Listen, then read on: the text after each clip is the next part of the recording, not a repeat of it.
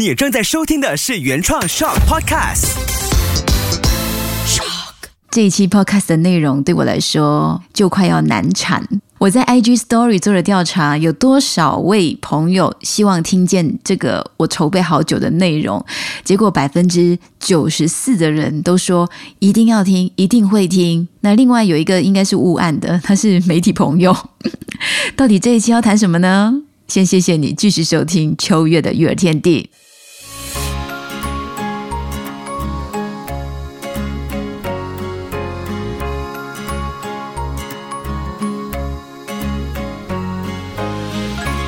的育儿天地。Hello，我是秋月。这期内容是育儿路上最沉重的事实，也是最急迫需要更多人听见的事实。我其实有花了好几天，真的是在玩手指，在犹豫着，能够透过我这里来聊吗？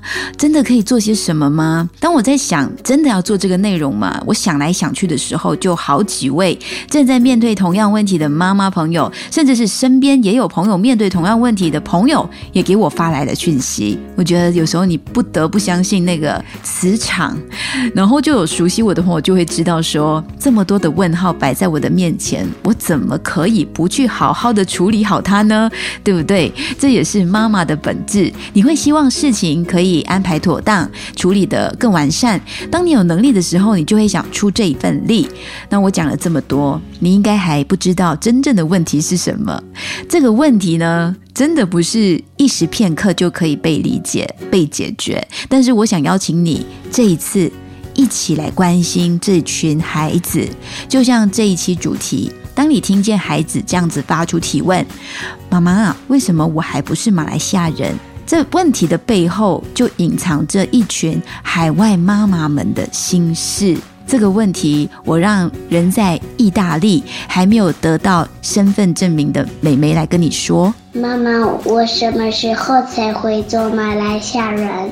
这个五岁的小妹妹，她真的就是时不时会问她妈妈，她妈妈等一下也会出现。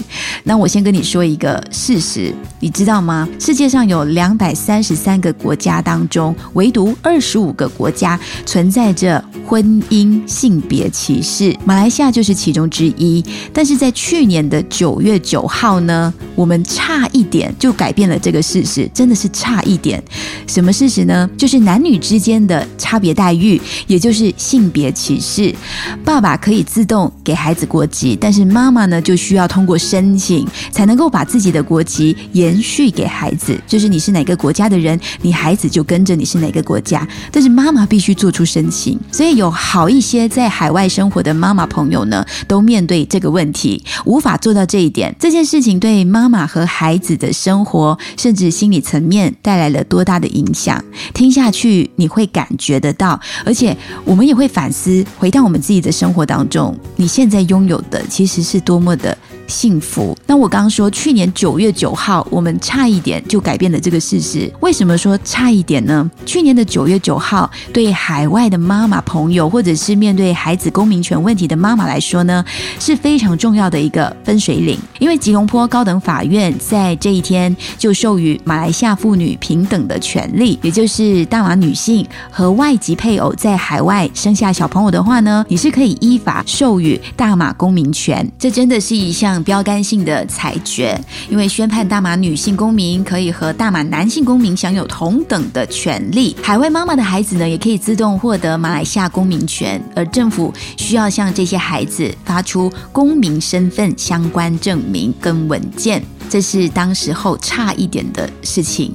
如果你之前没有接触过这个课题，我这里先带你了解更多整个事件的背景。那根据联邦宪法第十四条文阐明，在海外出生的小孩，如果爸爸是大马公民，就可以自动获得大马国籍；如果妈妈是大马公民呢，海外出生的孩子则无法自动获得公民权，需要根据联邦宪法第十五之二条文申请公民权。其实我没有想过，在秋月的育儿天地，有一天会和你比较认真的在谈论这些国家课题，但是这个跟家庭关系跟跟小朋友的未来有非常密切的关系，所以我还是回过头来决定了，一定要谈好它。那为了解决这个问题呢，家庭前线组织和六名妈妈就向吉隆坡高等法院提出诉讼，要求法官宣判大马籍女性同样有权利把国籍可以传承给海外出生的孩子。所以你刚听到去年九月九号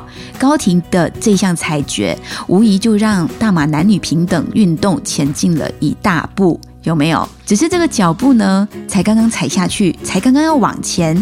这项九月九号的裁决，却没有办法让海外妈妈和孩子的身份得到祝福的持续久久。因为在七十二个小时之后，马来西亚政府就对高等法院的判决提出了上诉。我记得当时有一家媒体的标题就写上了：“政府本来有机会拥抱高庭的裁决，却选择延续这项严重不公平的现象。”那二零二一一年，也就是去年九月九号，在七十二个小时之后，就是九月十三号的这一天呢，政府就针对高庭的裁决向上诉庭提出上诉。你没有听错，政府代表的总检察署上诉，准备推翻这项男女婚姻平等的裁决。那隔天呢，九月十四号，政府就向高庭申请暂缓执行判决。上诉了之后，要求暂缓，不可以通过这项申请。你可能无法想象那些在国外面对各种问题的妈妈，在想着我要怎么样让孩子可以跟我一起回国，回到马来西亚的老家。特别是在疫情之下，各种通道申请其实都不太容易的时候，这个妈妈可能就在想，我要怎么样带还没有拿到马来西亚公民权的孩子回来呢？一般人都会说。去申请啊，申请就有了。那我等一下念一组数据给你听，你就会感受到为什么这么的不容易。那在那之前呢，我们先来听一下这位人在意大利米兰的工程师 Lily 妈妈，她的女儿。和我的小儿子 K 的同年，今年五岁，怀着孕的时候呢，其实 Lily 就已经问过了 JPN，问过了意大利罗马大使馆，确认过是不是在意大利生孩子，她还是可以拿到大马国籍，答案都是可以。官方的回复也都确认过了，申请一年就可以办好。那女儿四个月大的时候，Lily 就带着她去申请了，结果现在女儿跟我的小儿子同年嘛，五岁了，申请都还没有批下。来这四年多五年的时间，莉莉经历了婚姻的问题、分居、争取抚养权，也在办理离婚中。那在疫情爆发的时候，意大利撤侨，她要回来可以吗？她当时经历了什么？来听听。我当时是个伪单亲妈妈，我也很想带孩子离开，不过我的孩子只能得到三十天的 visa。疫情中怎么更新 visa 成了我最大的障碍。如果孩子被要求离开大马，我可以带他去哪里？嗯，然后丽丽也跟我说，她九月九号那一天听到了裁决。他的心情的起伏多高，然后突然间睡一觉起来又被推翻了。对这位海外妈妈来说，她内心其实经历了一个怎么样的过程？家人朋友们跟我们分享，Family Frontier 的案子赢了，法官说大马妈妈可以把国籍传给孩子了。我当下好激动，我哭了。可是才没过几天，政府却上诉了。我整个人跌入低谷，好难过，好难过。嗯，而且我刚也还没提到，去年年底，Lily 确诊，她和孩子两个人一起关在异国的房子里，那种无惧，那种恐惧，想回到亲人的身边，但是孩子的身份无法得到许可，她想带女儿回来，但是这个过程让她在海外苦等多年，还是扑了一个空，心力交瘁。这个过程处在性别歧视婚姻当中的妈妈。究竟还要经历什么呢？除了刚听见莉莉的心声，这些海外妈妈呢？她们更容易的是遭受到家庭暴力，跟无法离开有毒的婚姻。我也收到了这位妈妈 Camelia，她在海外有了孩子，然后一起经历着严重的家暴事件，然后她受了重伤之后呢，就回来马来西亚寻求保护。她孩子目睹了整个过程，她严重的焦虑，甚至小朋友因为恐惧错过了他的发展。里程碑，然后他现在是一个特殊需求的孩子，需要持续治疗。可是回来马来西亚之后，因为他本身的身份还不是公民，所以费用非常的昂贵。然后他也提出了很多的申请都没有任何的结果，所以现在呢，在他面对家暴事件的这个男事主要求把孩子还给他，所以他现在还在。争取着各种抚养权的问题，然后刚才提到，除了婚姻的状况，还有另外一点就是女性会缺乏自主权，尤其选择住的地方，妈妈不能够做主，然后会有债务、官僚的挑战，甚至是因为缺乏法律的地位，那这些小朋友呢受到影响的话，他们会活在一个不确定性跟缺乏安全感的情况下长大。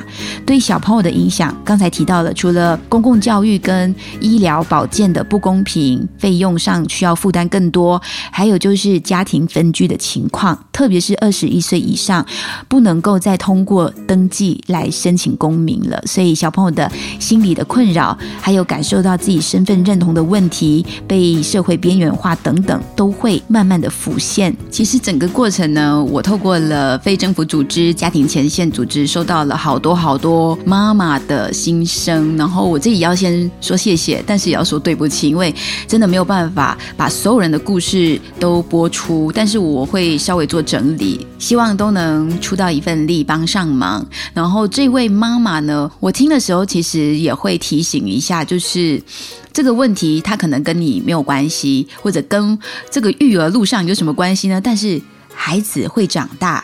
孩子以后可能会碰上，我们当然也希望在他长大过程当中，可以把问题都解决或者得到改善、受到处理。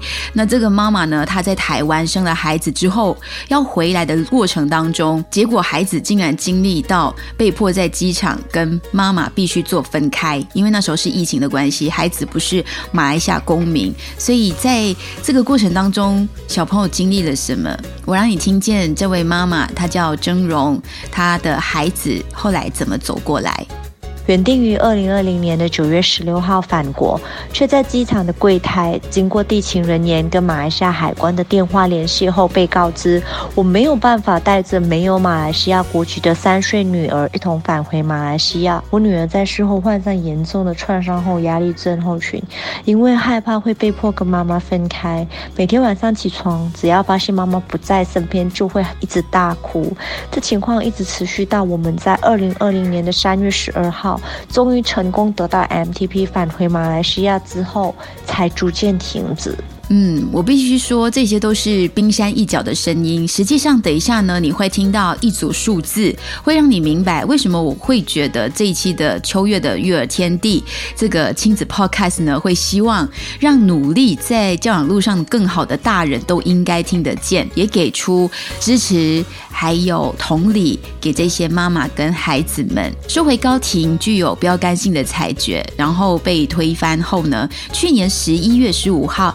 吉隆坡高庭也驳回了政府针对这一项判决暂缓执行的申请。然后十二月二十二号的时候，上诉庭三司呢也一致驳回政府提出的申请，也就是不批准暂缓执行大马妈妈和外籍配偶在海外产子可以自动获得大马国籍的判决。所以，随着这个暂缓令的上诉遭到驳回呢，政府就需要立即执行停令，也就是高庭的宣判必须遵守，允许大马女性和外籍配偶在海外出生的孩子可以自动的获得公民权。这可以说是这起案件最新的进展。那高庭允许国外结婚产子的大马女性为孩子争取大马公民权的裁决，即便是这个过程当中，刚除了听到说被推翻，然后内政部长还有 JPN，也就是国民登记局总监，也分别在五月、八月、九月入禀申请暂缓执行。为什么要这么做呢？为什么要推翻呢？我们政府为什么要推翻？这个国际传递权呢？人在国外的大马妈妈无权选择孩子的公民权，否决了大马女性的权益，也否决了孩子的权益。其实我很多的问号，你呢？听到这里是不是也很多的问号？在这件事情上，为什么还要继续上诉？是不是看见了很多不合逻辑或者是不符合价值观的事实？是担心？被滥用吗？还是无法面对男女平权？于是我就问了律师朋友刘祖康，他很细心的做出了解释。其实基本上到现在为止，也没有一个很明确的答案，他只是每个人有给一些很牵强的理由，可能内政部长啊，或者是总检察长。他们有给一些牵强的理由，可是是站不住脚的，所以到现在为止，其实也没有人知道真正政府要上诉的原因是什么。我们只可以猜，比如说，可能是政府不要太多人太容易得到马来西亚的公民权，又或者是因为在宪法上利用的字眼是“爸爸”，只只有爸爸是马来西亚人，在国外出生的孩子才可以成为马来西亚的公民，所以这可能是因为在宪法上的字眼不同的诠释，而政府。可能不要放弃，又或者是政府觉得这是一个很事关重大的案件，所以不要随便的让别人太容易的成为马来西亚公民这样子。那接下来重点的时间呢，就是今年三月二十三号就快到了。上诉庭选择在这一天聆听上诉人不服这项裁决所提出的上诉。你可能会说，诶，这段期间直到上诉庭开庭之前，大马女性可以把握时间啊，为孩子申请获得公民权。是这样说没错。上个月二十一号，几经波折呢，包括即使是得到了 JPN 通知，可以领取公民权证书喽。可是去到现场呢，却被告知哦，有关当局面对打印证书的技术问题，没有办法及时给出。哎，还好最后现场的三位妈妈呢，还是顺利的领取到孩子的公民证书。但是这一场权益的斗争还没有结束。那现在为什么要还要等呢？申请可以吗？可以。基本上海外妈妈怎么可能都？还没有申请呢，他们一早都行动了。就像你刚听见的意大利的莉莉妈妈，她等了五年还是迪亚达可不杜散。然后我带你看看马来西亚是怎么样去处理这些申请的一些相关的数字。从二零一八年到去年二零二一年十月十一号，国民登记局一共接到了两千三百五十二份。大马国籍母亲为孩子提交的公民权申请，其中在两千三百五十二份当中，只有二十一份申请获得批准。你看，在两千三百五十二份当中，只有二十一个孩子可以拿到公民权。两千多个家庭的焦虑当中，只解决了二十一个家庭问题，还有两千三百三十一个家庭在等待着。你问为什么没有批准呢？内政部在国会的书面回答当中。就跟你说，哦，被驳回的申请有三十一份。那刚才说两千三百三十一份在等着嘛？内政部跟你说被驳回申请不批准的三十一份，那还有两千三百份呢？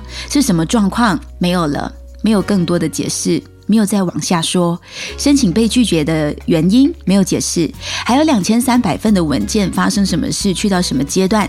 能够怎么样补足资料来获得吗？没有。所以你看这个数据哦，两千三百五十二份当中，只有二十一个孩子获得公民权，等于说只有百分之零点八九的批准率。这是为什么？正常人都会质疑这个过程是不是存在选择性，还有挑选个案处理的可能性。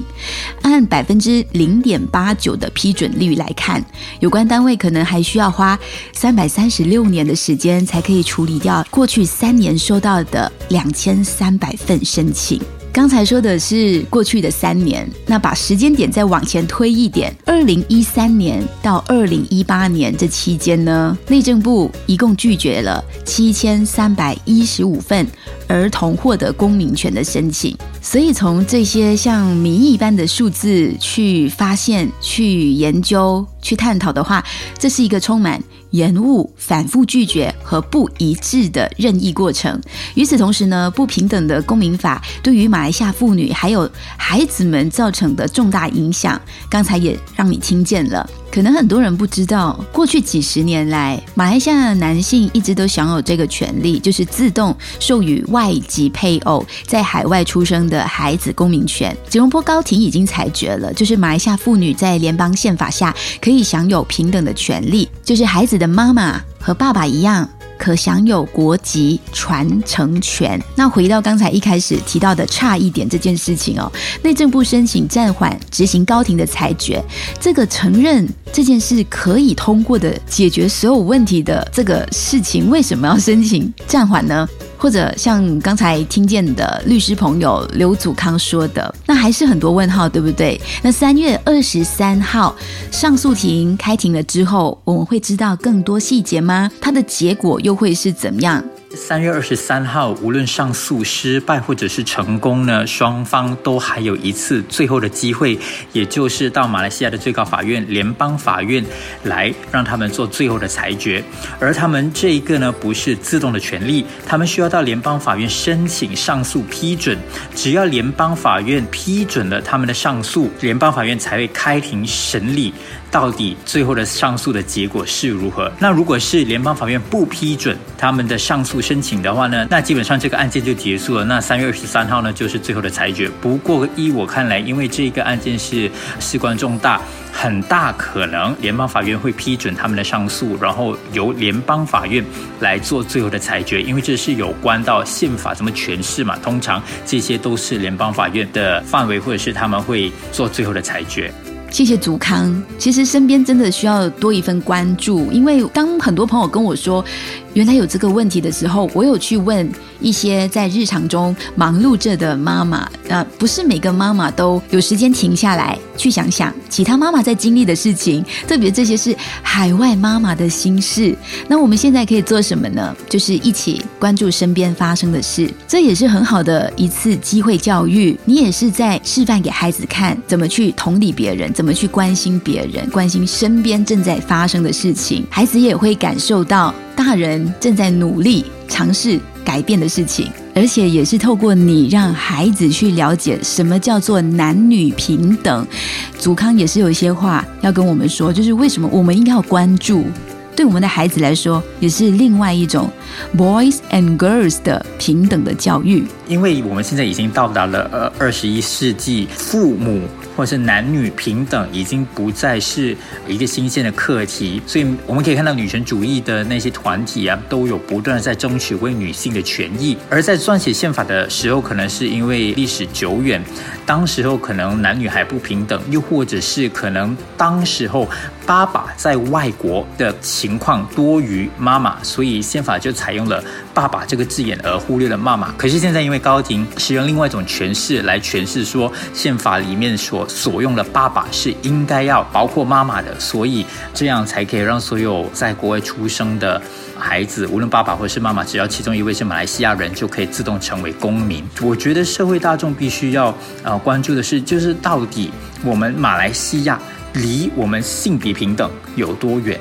因为现在是二十一世纪，所以我觉得社会大众需要关注的就是，无论是在这个课题上，或是其他所有课题，关于平等的课题、种族平等、性别平等等等的课题，都是需要让政府有特定的压力，然后让法庭也知道，其实现在与时并进，做出最后的裁决，那我们才可以得到真正公平公正的社会。给妈妈们更多支持的力量，也是我们可以做到的。或者你也可以想说，有没有更实际的行动呢？有。就是签请愿书，一起为海外妈妈和孩子们争取平等，还有应有的权益。尤其是小朋友在成长过程当中需要的身份认同和尊重，而不是充满了问号、不确定性、不安全感。那签署了请愿书，帮助大吗？我不知道。我有问身边朋友，最靠近我的身边人，他说其实没有用的。因为最重要还是回到法庭，回到判决上面。那你问我，我在录的这个 podcast 有用吗？我会说，无论结果如何，我做了，你听了。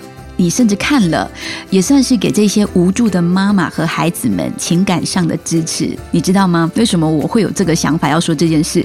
是因为身边不止一位妈妈朋友正在经历这个事情。